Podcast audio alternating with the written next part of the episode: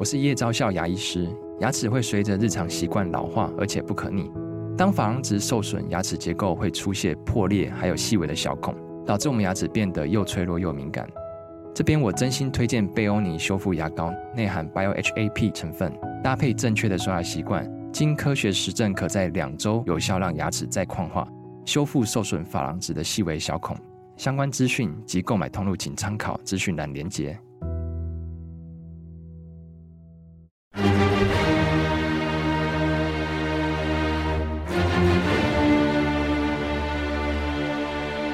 赵少康时间，吃喝玩乐骂，和我一起快意人生。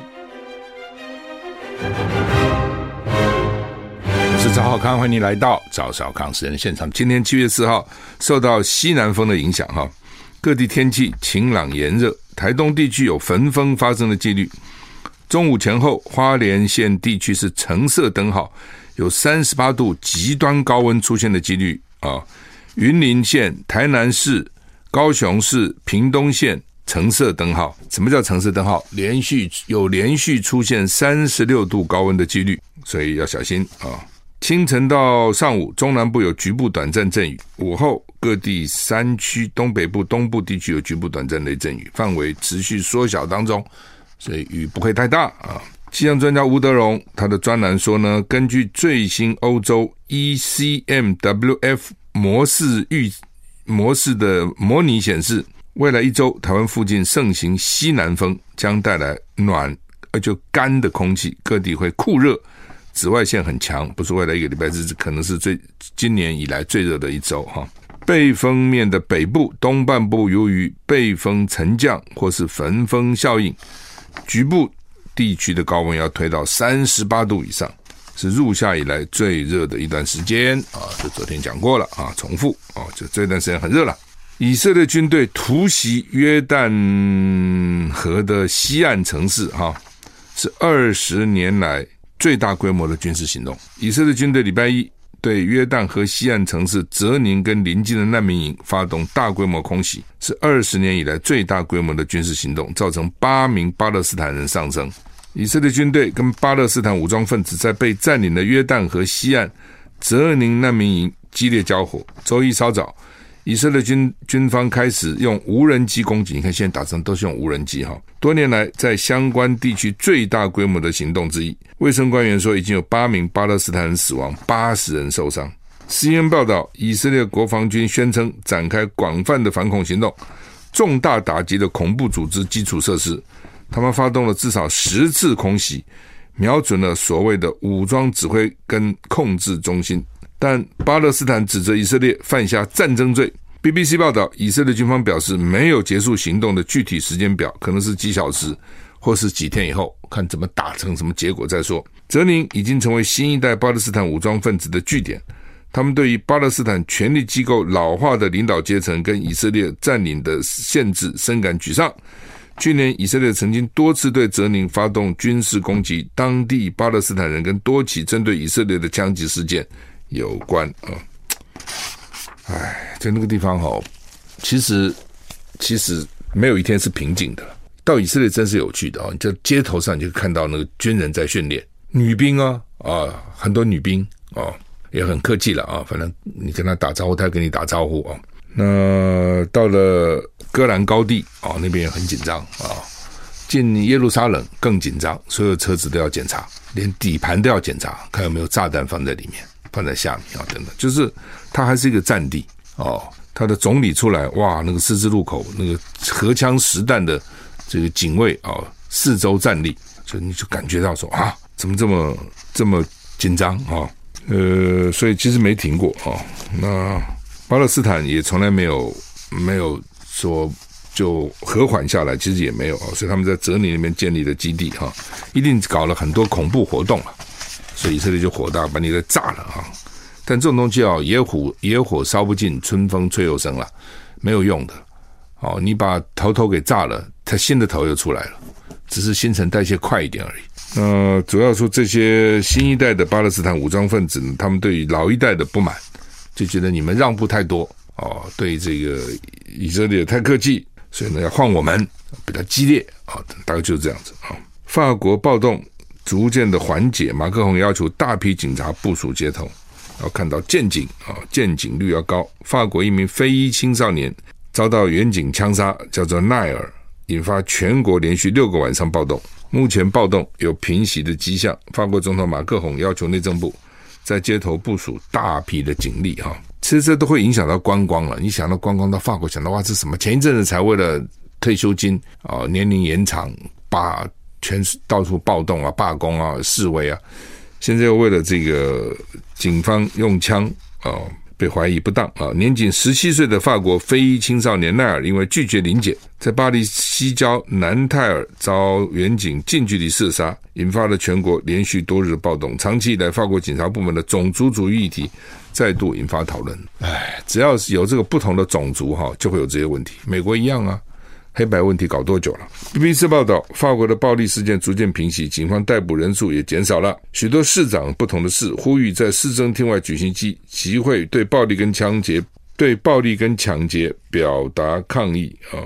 在奈尔的家乡南泰尔，市长表示，暴力事件已经平息，但不应该忽视引发相关情势的事件，还有对正义的持续追求。就是说呢，不用暴力，但是还是可以示威的意思是这样哈。报道指出，六天的暴乱为巴黎地区的公共交通造成数百万欧元的损失。总统马克龙要求内政部、法国各地维持大规模警力，以保障恢复平静。这个时候，当局宣布被抢劫的企业跟饭店场所将获得财政部的支持，以帮助修复。有人担心，一系列暴力事件将对夏天的旅游业产生长期影响。目前巴黎有高达二十五趴的饭店订房已经被取消。你看，我刚刚没看到这个新闻，没有看到这段，我就知道对观光一定有影响。那你现在本你本来要去法国旅游的，你是想说哇，那么多地方可以去，我干嘛一定要去法国呢？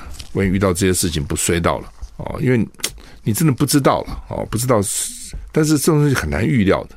你现在看法国有暴动，可是可能到了你要去的时候，也许没了。你到另外一个国家，你看现在看了没有？它也许发生了哦。旅游有的时候真的没办法哈。就 let it be 哈，就是说他要怎么样就怎么样吧哈。那有时候反正也不错嘛。像我到希腊碰到示威，我的旅馆下面就在示威，因为旅馆对面就是国会。然后呢，哇，丢汽油弹呐！我那个旅馆前面的大理石的那个石阶都被人家拆下来当成武器。第二天看到满目疮痍，但是呢，事不关己嘛，隔岸观火嘛，我看得还蛮过瘾的。然后觉得哎还不错，运气不错，居然看到这一幕哈。你怎么干，有的人就吓死了啊！不要到时候把旅馆烧起来，冲进旅馆怎么办？我在旅馆的阳台上远远的眺望啊，觉得 还不错，有幸看到这一幕哈。那这是旅行嘛？你不知道嘛？比如说我现我是坐游轮去，一到在游轮快到雅典的时候，船上就广播啦，说现在都外面在罢工啊，所有的计程车通通停驶啊，你们你们下上了岸没有公共交通啊，通通没啊。那怎么办呢？这赶快打电话给旅馆，叫旅馆派车啊，那就比较贵啊。你如果下了在港口搭计程车，便宜多了。你要从旅馆远远的一两个钟头以外派个车来接你，哦，又要等，然后又贵啊。但是怎么办呢？度点啊，旅游你会碰到的，会有这些事情。尤其现在世界变化越来越大，各种情况都会发生啊。碰到就碰到了吧，你把它当成旅游中间的一些插曲吧。这人不死就好哈，死了当然是不好了。旅行说死了，死了就一了百了，没了。只要不死，那个经历都是不错的啊。俄国无人机，你看都是无人机攻击乌克兰北部啊。那乌克兰说呢，主要战线俄国俄罗斯已经部署了十二万士兵，所以看起来那个战争啊，方兴未艾，并没有说要停的样子哈。俄罗斯无人机礼拜一攻击乌克兰北部城市苏米，造成至少二死十九伤。泽伦斯基呼吁防空能力要加以升级，意思叫西方国家支持他们了。另一方面，乌克兰军方表示，俄罗斯已经在东部两条主岸主要战线部署了超过十八万的士兵哦，很多了哦。俄罗斯最近几个星期加强空袭乌克兰，礼拜一以四架无人机瞄准瞄准乌克兰的北部城市苏米，有一栋官方建筑、两栋住宅大楼毁损。所以泽泽伦斯基说，乌克兰目前还没有足够的优质防空系统保护领土。没有办法击落所有的敌方目标啊，所以他说要让乌克兰的防空成为最强的防空系统啊，这是跟美国喊话的。CNN 说，乌克兰武装部队东部集团发言人表示，俄罗斯已经向东部两条主要战线部署超过十八万士士兵。巴赫姆特前线还有五万名俄军，加起来二十三万了。乌克兰军方示警，巴赫姆特经常发生冲突，哦，情况迅速变化。哦，德国总理肖兹跟乌克兰总统泽伦斯基通话，呼吁延长乌克兰粮食协议。七月十七号，这个协议要到期。联合国农粮署曾经警告，因为战争，全球多达四千七百万人可能陷入严重的粮食危机。哦，那怎么办呢？啊，打仗啊，很多农地可能也不能耕种了，很多农民可能也跑了。这时候种什么田呢？啊，命都快没了啊！泽伦斯基喊话拜登，邀乌克兰加入北约啊。土耳其的埃尔段还是反对瑞典，就是要加入北约，全部人同意啊，那就有一个国家不同意。都很麻烦。那么，泽连斯基今天又呼吁美国总统拜登，请我加入北约嘛？你赶快叫邀请我，你要邀请我，你不邀请我呢？你打不为你打仗打成这样子，你不邀请我吗？就算是战后才能加入，你说现在战争时间不给你加，加的话，北约会会变成非要来跟我一起打仗。你可以答应我，战后加入也可以啊。你都不讲话，你什么意思呢？哦，另外一方面呢，土耳其总统埃尔段说会继续反对瑞典加入北约。一直到所有要求获得满足，乌克兰在战争中反攻，泽伦斯基坦承战场上遭遇困难，但也说乌克兰正取得进展。基辅方面宣称，过去一周军方已经收回乌东九平方公里以及南部二十八点四公里的领土。俄罗斯安理会官员表示，莫斯科的目标是消除乌克兰加入北约的威胁。乌克兰总统泽伦斯基今天呼吁美国总统拜登，现在就邀请我们加入北约，就算是战后才能加入，你现在邀请，现在邀请。泽伦斯基说：“乌克兰是否加入北约，拜登是决策者。”泽伦斯基说：“现在就邀请，不要等了。你现在邀请会成为乌军的巨大动力。”他了解乌克兰在战争结束以前永远不会加入北约，我知道。但是呢，战后再加入嘛？你现在邀请我嘛？你邀请我的话，我们军方的士气就大振哈。你自己想想看，为什么有这场战争？就是因为乌克兰要加入北约。那个时候，美国就怂恿乌克兰加入北约。好了。苏联、俄罗斯了就紧张啊！你加入北约以后，你等于是兵临城下了，去打，而且警告泽伦斯也不听，因为美国给他保证了，打一打以后呢，说现在因为打仗，所以你不能加入北约。一打打了快两年了，打了一年半了。嗯，去年二月打，打到现在已经七月，一年半，很快就到又到冬天了，看起来没有结束的迹象。之前说乌克兰反攻的很好，好像有一段时间按照媒体报道也是这样，但是你这是西方媒体了。对吧？现在就因为大家对乌克兰怀抱着希望嘛，所以只要乌克兰表现还不错，哇，西方媒体就给他大肆报道，啊，这反攻了，成功了，炸掉俄罗斯几架飞机的几架几几辆坦克的呢。但是搞了半天，好像也没什么太大进展嘛。你看目前的新闻，每天说啊，我啊我收复了二点四平方公里领土，那么一点点了，哦，就是看起来是打得很辛苦了，并不像开始的时候媒体报道那样说，哇，这个好像。一副俄罗斯就垮了，乌克兰就要乘胜追击，然后就立刻收复失土，甚至搞不好还要进攻莫斯科了。没有啊，其实到现在为止没有，你只是没有看到另外一部分报道的新闻，我们只看到这部分的新闻啊。所以现在就说你让我们加入北约吧，现在邀请我们加入北约吧。那问题是我现在怂恿你到这个地步，我怎么会邀请你加入北约呢？哦，美国也不讲，邀请都不肯讲，所以泽伦斯基的要泽伦斯基的请求已经很卑微了嘛。你现在邀请我，我现在不加入嘛？战争结束我们再加入嘛？对不对？那战争不不结束我们就不能加入嘛？也不会加入嘛？也不可能加入嘛？但是呢，你现在至少邀请邀请吧？哦，你自你觉得乌克兰为北约打仗打成这样子，对不起，乌克兰为美国打仗打成这样子，只是说你口头邀请我一下吧，美国都不肯。另外一方面，土耳其总统埃尔段说，所有要求获得满足之前，土耳其不会让步。反对瑞典加入北约的立场不会放弃。土耳其认为瑞典没有取缔土耳其视为恐怖分子的库德族组织。而一月在斯德哥尔摩大使馆外面焚烧可兰经的示威行动，让土耳其不满啊，就是他们在瑞典大使馆前面烧可兰经了，而且呢，大概又容许库德族库德族在瑞典活动哦，所以呢，土耳其又不满，就你是让我的跟我作对的恐怖分子在那个地方。你还叫我让你加入北约？上海合作组织在开这个线上峰会，中国大陆跟俄罗斯主导的上海合作组织今天开领导人线上峰会，这也是俄罗斯总统普丁在瓦格纳政变未遂以后呢，首次参与国际峰会，所以受到各国的关注。说啊，啊，普丁又出来了，他当时不是参加不给他被人家推翻了吗？今天的上海合作组织领导人峰会由印度主持，印度却早在四十天前就将此峰会改为线上，引发全球关注。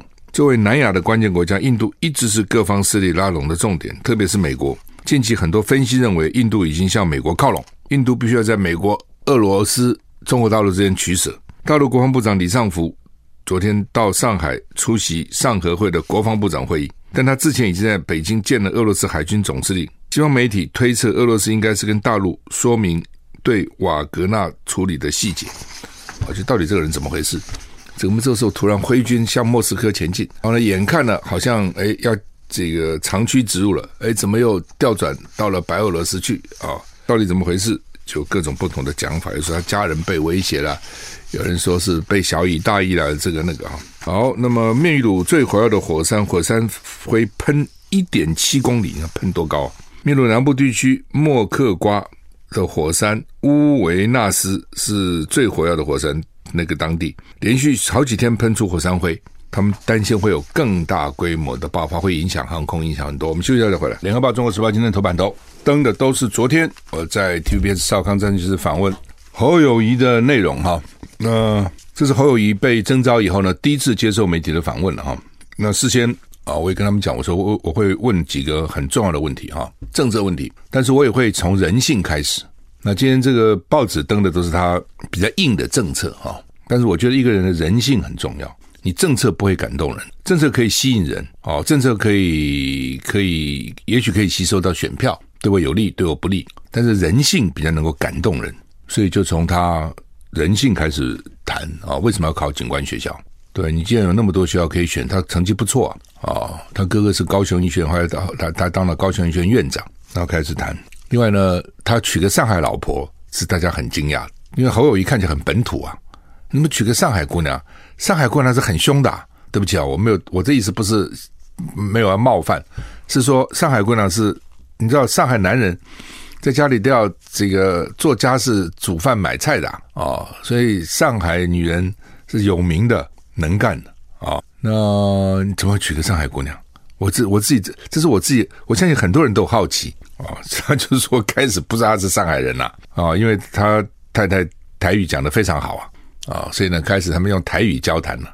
然后呢娘家很有钱呐，大概做上海人做生意比较多嘛哈，不是比较多了，有有不少做生意的。然后呢就认识了哦，所以他所以就讲说第一次吃排骨面，排骨面啊排骨饭。那他说警官学校刚毕业嘛。然后这个他要请客，结果居然还是女友先把钱给付了，很豪爽啊！这种女生我喜欢啊！奇怪，我们以前请客怎么都是我们出钱呢？怎么他碰到那么好好命，就是人家出钱？好吧，开玩笑了哈！就因为以那个时候，现在据说都是各付各的。现在男生女生年轻人出去说哦，Go Dutch，你付你的，我付我的。我们以前哪有这个事情啊？当然都是男生付钱嘛。你约女生出去，男生不付钱，那这么小岁的男生。啊、都要自己付钱的哈、哦。经常这个 跳舞开舞会，因为很晚了嘛，送女生回家就打走两冲胖子，叫个计程车，回家的时候坐个公车回家，经常这样子啊。那所以呢，他说第一次居然老伯父了，那时候还不是老婆了。哦，后来他他因为他就都睡觉睡在那个办公室的那个警分派出所的那个玻璃桌上嘛。什么叫玻璃桌上？玻桌上垫个玻璃板，以前不经常这样吗？玻璃下面压一些东西嘛，什么什么名片啊，或是什么，反正是一些小钞啦等等。那太太就问他说：“女友了，就是你有没有地方？你睡哪里？”他说：“我睡警察局啊。”那怎么睡啊？我家房间很多，到我家来吧。啊，这一住就住了一辈子了。这样看起来，这个故事我以前不是他，别人我也听过。我听过这个故事，就是说，譬如说房东的女儿嘛，很多大学生有没有去租房子？就租租了房子，人家那个房东的女儿。哎，两个处久了，认识了，就在一起了，这个是有的。那侯友宜这个这一段是很有趣的哦，很有趣的。我昨天讲是讲真的，不是讲假的啊、不是要制造戏剧效果。有一次，其实大概在两一一两个月以前，侯友宜说要跟我们见见面啊、哦，我跟郝龙斌就约在郝龙斌的基金会，侯侯友宜说要跟我们讲啊，他的参选的过程啊等等啊，讲到一半呢、那时候我记得晚上大概六点多七点嘛，也谈了两两个多钟头吧。谈了讲到一半的时候，突然电话来了，手机一铃一响，侯友宜就说：“我太太打来的，地方诚惶诚恐那个样子啊，很紧张。”然后就接电话，哎呀，因为他太太声音蛮大的，或者那个手机声音没有调小，就听到电话那边讲说：“你怎么下午都没有跟我联络，都没有打电话给我啊？”然后又说：“我有啊有啊，我我们开会啊，我现在也正在跟这个赵少康他们在开会啊，等等。”我跟郝龙斌就交换一个眼色，就说：“哇，侯友看起来蛮蛮哈哈哈哈蛮蛮在乎的哈。”好，那么这是插曲了，不过很有趣嘛。这夫妻本来就是这样子啊，很有趣哈。那他也讲啊，他他说他老婆其实反对他从政啊，家里也有钱，也不是没钱，回家退休，什么是好日子不过啊？哦，不能过哈，的确是这样哈。好，那么先从软性的吧，啊，所以昨天先从软性的切入，我觉得后来我我在休息在开始的时候跟他讲，我说你要谈一些软性的东西。我说你看柯文哲，柯文哲到嘉义女中去演演讲，百万多人看，我是没看啊，我只我我我听说或者媒体上看到，说是因为他去谈他当急诊室医生的时候，那对于那种病人要临死的时候，怎么医生怎么宣告病人死亡，好像这样那个挣扎，你知道？的确哈，如果我是医生，我也在想，我我一辈子好几次机会可以当医生，我就没没去念。如果我当医生。遇到这种情况，哎，你又不是上帝，你要宣告死亡，对不对？要跟家属讲，那个是很挣扎的。讲实话，也许久了以后比较习惯了，但是还是嘛，一条生命。我就跟侯友讲，我说你要讲这个哈，人家侯友也不是讲政策啊，就讲这个就打动人。他马上讲说，这是什么？他是看人生死，我是自己历历经好几次生死。哎，我觉得你这个讲法不错。他自己是这么警察嘛，刑警啊，是刑警在第一线哦，什么枪击要犯，那是穷凶恶极的，很多坏人是，你那是毫无人性的，那个是很难很难想象的。我经过这有一次都觉得有点紧张，有一次呢，我也是那时候还在飞碟吧，主持节目一半，突然有人来讲说，有一个人挟挟持的公车上面还几十个乘客在，指明要你去，哎，那蛮挣扎能，去还是不去啊？不去，万一那个。歹徒火了，这个乱滥杀无辜怎么办？去，那对你不利怎么办？哦，我说还是去，哦，就去了。后来郝龙斌那时候也去啊，刚讲这个公车啊被挟持啊，指明车上还几十个乘客拿着枪，指明要赵康来。你如果是我，你去不去？一定去嘛，一定去的，而且没有什么好商量的，也不会跟家人商量说，哎呀，我要去了，不会的啊，我死了怎么办？不会，就是去啊，啊。然后去，好像我印象在市政府那一带了啊，那前那一带去，然后呢，公车外面都是警察，不敢上去啊。歹徒说：“你不是歹徒啊，那个想拿拿枪的说你不能上来，你们上来我就要开火了。”哦，所以我一上去，哇，那警察看了松口气，你来了。然后呢，我记得好像是是不是那个什么刑大什么，就跟我讲说，一个警官就跟我讲说，这样哦，你先叫他把枪给你嘛，你先把枪拿出来嘛，拿着枪多紧张啊。对不对？就上车啊，啊，就跟歹徒讲啊，龙郝龙斌也去啊。我说你把枪给我吧，我已经来了嘛，你让客人下下车嘛，我们来了，你要我们来，我们就来了。哦，那个人其实也不是，我看也也，他大概反正也不知道怎怎么想的了哈，反正他一定有他的原因呐，啊，想不通啊，想不开啊，这样，他就把枪给我了，我把枪拿下来交给警察，或者你们先不要动，然后旅客先疏散，然后他他反正有委屈就讲嘛。好吧，好吧，听嘛，然后还是要被抓，这没办法。后来当这事件结束了，你事后回想，你说紧张不紧张呢？也还好。但说这种东西就这样，没事就没事了，有事就有事了，对不对？那他会指明我，就表示他信任你嘛。那理论上不会对我做出什么什么不利的举动，你去想嘛，对。所以他比如说，赵康来，我把你杀了，他没有啊，来，你来听我讲，哦，那那就就就去嘛，就是这样哈。后来龙斌告诉我，龙斌还到 还到监狱去看他呢。龙斌比我更更心更软。我后来就没这事结束，对我来讲就结束了嘛。哦，那郝龙斌还去看他，好、哦、还所以就是说，基本上那那那像侯宇他们这种做刑警是每天在这个枪林弹雨里面要跟那个坏人周旋，哦，那是很很真的是真的是这等于玩命一样。这在台湾军人其实都没有警察危险嘛。军人讲实话，这不七十年有打仗嘛？其实也没嘛，除了八二三炮战哦，早先的古宁头的确有，以后也没了。通常死人就演习的时候可能有一些意外，基本上没战争。我当然一旦战争，养兵千日用在一朝。一旦战争那是很很很残很残酷的。倒是警察的时候要跟坏人啊等等。不当然，台湾的警察跟美国警察比，我我也讲，美国警察真的是危险。你真的，所以美国警察经他自己经常都非常紧张的。所以为什么我们一去美国，那个学长就告诉我们：你开车，警察只要在后面拦你，你就乖乖的停下来，把车窗摇下来，两手乖乖的放在方向盘上。有些留学生傻傻的要去找 license，要去找那个什么什么驾驶执照什么一大堆，警察员你去掏枪啊，因为随时都可能有枪啊。哦，所以呢，你要想到人家想你随时都可能对他开枪，所以你自己就绝对不要去有那种开枪的去找枪的动作，你手就乖乖放在方向盘上。如果警察说 “license please”，他叫你找找行找这个驾照，你再去找找驾照，否则你就不要乱动。为什么？他很紧张嘛，你被警察拦下来，你紧张，你紧张最多就罚个钱嘛。他紧张是吗？你有枪，把他给把他给毙了。所以你要想到他是比你还紧张的，你就不要让他紧张嘛，就是就是这样子。所以呢，美国的警察真的是很难做。我是觉得美国那些警察啊，真的是，尤其在种族，现在还以前是黑白，现在不是黑白，还加上西班牙裔的、墨西哥裔的，各种都有哦。那个就是很复杂哈，还有什么华青帮的啊，还有什么韩国的黑道的哈，什么都有哈，所以很很复杂。好了，就是说这个主要的，昨天侯友宜对几个事情表态是很重要的，两岸。能源、国防兵役，当然国防兵役是跟两岸是有关的。那，NCC 啊、特征组，其实最近大家比较关切这些话题呢，依次问掉。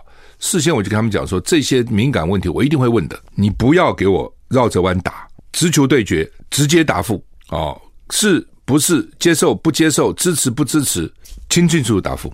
那所以昨天基本上。这个侯友谊的表现，我认为还不错了啊，就说，就是简简单单，该怎么样就怎么样，就就讲清楚就好了嘛，没有那么多复杂。我最讨厌绕着圈讲，讲半天，那那你要讲什么呢？九二共识，他最关切的了。为什么？因为这牵涉到深蓝蓝军，也不是只有深蓝。就说你国民党的支持者跟民进党支持当然是不一样的。支持国民党的人希望看两岸和平，希望看到两岸交流，不希望看到两岸开战，不希望看到两岸紧张，希望两岸合则两利。这是蓝军的支持者，他一定是这样。那在这种情况之下，九二共识是一个基本的态度，他是被污名化了，被民进党故意抹的。民进党知道他的厉害，那你说没关系，你说他不好，我也常讲，你就讲一个好的出来嘛。你说这个不好，不好没关系啊，你你举一个好的出来嘛。你民进党已经执政快八年，你也讲不出一个比这个更好的。他其实真的是不错的。九二共识基本上是一种创造性模糊。就是它是一个模糊的，而且是有创造性的。什么叫模糊呢？就什么叫一个中国各说各话？你说你的，我说我的，然后呢，彼此也不去追究了。就你说你的，我说我的，那大家就可以了，就继续走吧。其实就是这样子。我们有时候朋友之间也会这样，对不对？你坚持你的，我坚持我的。好了，好这个我们不不谈了，我们就去去去吃个饭吧。啊、哦，这个去去看场电影吧。啊、哦，我说我们这个进行下个题目吧，一定会这样子嘛。那你说你有你的坚持，我有我坚持，我们在这边吵架吧，打架吧，那其他都不要做了嘛。我说他其实是让两岸能够搁置争议，往前迈进是非常好的。昨天我就问侯友宜了哈，我说你这个民进党啊，根本就两岸最好不相往来嘛。柯文哲讲了半天就两岸一家亲，那你到底两岸政策怎么样？你到底对九二共识支持还是不支持？就这么问你嘛。他就说他从来没反对过九二共识。啊、只是呢，他以前呢都被断章取义哦。他到昨天结束访问，他还跟我讲说：“你看，我现在讲的比较清楚。他以前我都被人家断章取义啊、”那他说呢，这个主要因为九二共识被污名化了以后，大家就很怕，国民党里也很怕，我认为朱立伦也很怕，都不想碰。政治的东西哈、哦，你必须要有立场的，逼人表态是很痛苦的。我不想表态嘛，但是政治呢，经常是你必须要表态。比如说这个法案表决。你的态度就出来了，你赞成反对，那没有办法回避的。你搞政治，你要知道不能回避的啊。那所以你必须要讲清楚，你不能说怕争议哦，越争议你越要去，你你反而要去克服哈。那他还他说他是他接受合乎中华民国宪法的九二共识，这个还不够清楚，因为还怕给人家这个戴帽子，所以他说他反对反对一国两制的九二共识。反对民进党污名化的九二共识。因为之前民进党就习近平曾经讲过九二共识，又讲了一国两制，所以民进党就说啊、哦，大陆的九二共识就是九就是一国两制哦。那民进党就开始来讲，那在台湾大部分人不想一国两制，你看那个香港的样，对不对？还要一国两制哦。香港都已经搞成这样，黎智英现在还关起来，你看一国两制，所以呢，在台湾一国两制是没有市场，不管男女其实都不会接受，就是一国两制市场已经先被污名化了，所以先污名化了一国两制以后再来污名化，那这个污名化共产党自己本来要负很大的责任，然后呢再来污名化你九二共识，那当然民进党九二共识要他污名的不是只有一国两制，他可以各种诬诬诬赖你了哈，那所以侯友宜的我不接受。民进党污名化的九二共识，就是你民进党将来再怎么样去讲九二共识，你只要是民进党讲的，我都不接受，那是你污名化他的哦，这也是自保之道了哈。所以他等于一个接一个接一个接受，两个不接受，等于是这样，不接受一国两制的九二共识，不接受被民进党污名化的九二共识，哦，这样就比较稳。那蓝军看了应该会觉得说，诶，他终于讲了，而且呢讲得非常清楚啊。哦对，因为对侯友宜来讲，他现在的困难真的是哦，绿军哈很简单，绿军你认为大家都支持赖清德吗？哪有英英系就不会支持啊？蔡英文跟赖清德不合，大家也知道啊。但是，一旦提了赖清德，大家就去支持嘛，那你没话讲了。蓝军这边可意见可多了哦，真的意见各种意见都有。然后呢，而且现在有些人对郭粉还有郭郭台铭还有期待啊，还是想说我搞不好将来要支持郭台铭啊。哦，韩粉有些对。侯友宜还是不见得满意啊，哦，还甚至有些对韩国语还有期待啊，也都有啊。所以这些人在你问他民调的时候，他就不表态啊，他可能要观望啊，哦，可能跑到柯文哲那边了。所以郭台铭一说要可能选四个候选的时候，柯文哲的支持度马上掉了九个百分点了，就跑到郭台铭那边去了，这寄生柯文哲哦，有时候变这样哦。所以呢，蓝军这么复杂。当你支持度一分分成两个、三个、四个的时候，你会有多高的支持度？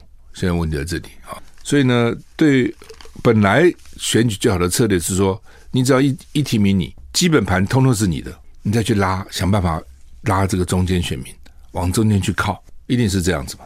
那问题是，目前是你基本盘都巩巩固不起来嘛，所以你现在先先把基本盘巩固起来，你再怎么样不能轮到老三嘛，轮老三就很难堪了。你轮到老三，到时候就。就很可能被弃保，你是被弃的那个人，所以你无论如何不能够要三呐、对不对？你要在二啊，你二的话，那个弃的三保二，二加三可能变一啊，可能会大于一啊，这就是数学嘛，就这么简单。所以你不能怕。本来呢，侯友的想法一定是说呢，我这个不讲清楚，你反正蓝军是我的票，然后呢，绿军、浅绿跟中间选民因为看我没有讲清楚，那个票也会给我。他原来一定是这样想的。包括跟国民党呢没有维持那么密切的关系，也是这样。一方面，警察出身，警察保持中立也是应该的啦。第二个呢，就是我这样模糊，票都是我的，所以我民调高嘛。但是到了这个关头，就各自归队了，因为总统这种大权是很激烈的，一归队，那你你支持度就没有那么高了嘛。一没有那么高，这时候墙倒众人推啊，大家就会各去各各去寻他的这个要支持的对象。就会变这样、哦，那就很麻烦、哦，这很麻烦、哦。所以你一旦从那么高四十的支持度变成二十，甚至变成十七、十六、十八，要再拉上去加倍困难。重点是在上面就不能够掉下来。好、所以这就是哦，国民党哦，这个提名政治大有问题。他如果开始就决定，既然是侯友宜民调这新北市选的很好，是他一来就征召，没话讲嘛。不是我侯友要，是党中央就要征召你，然后一路拱上去，不能让他掉下来。你们争过来争过去，又把郭台铭引进来，又搞过来搞过去，然后弄了半天，就今天这个这个这个场面，就今天这个局面，很可惜啦。哦，本来不应该这样子的。如果我操盘，绝对不是这种操法。那就为什么会这种操法呢？就是有私心嘛。主事者有私心的结果就是这样。好吧，这是九二共识。我觉得何友应该算是表明表达清楚了。现在就看这个。